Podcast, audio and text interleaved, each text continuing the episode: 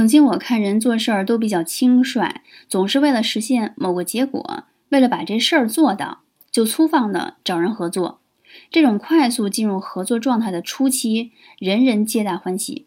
可后面就因为只为了结果而忘记了设定自己的底线，也没有固定规则，也没签协议，就会产生扯皮的事儿。经历过了几次类似事情之后，我才意识到。跨界合作更容易善始善终，或者哪怕不开始也没遗憾。同业合作，无论任何国家都很难突破人性的贪、变和险。找人合作，首先要有自己的底线，还一定要遵循一报还一报的原则。如果对方和你的关系已经有微妙的味道，而且对方要求已经触犯到了你的底线，最快时间快刀斩乱麻是最佳选择。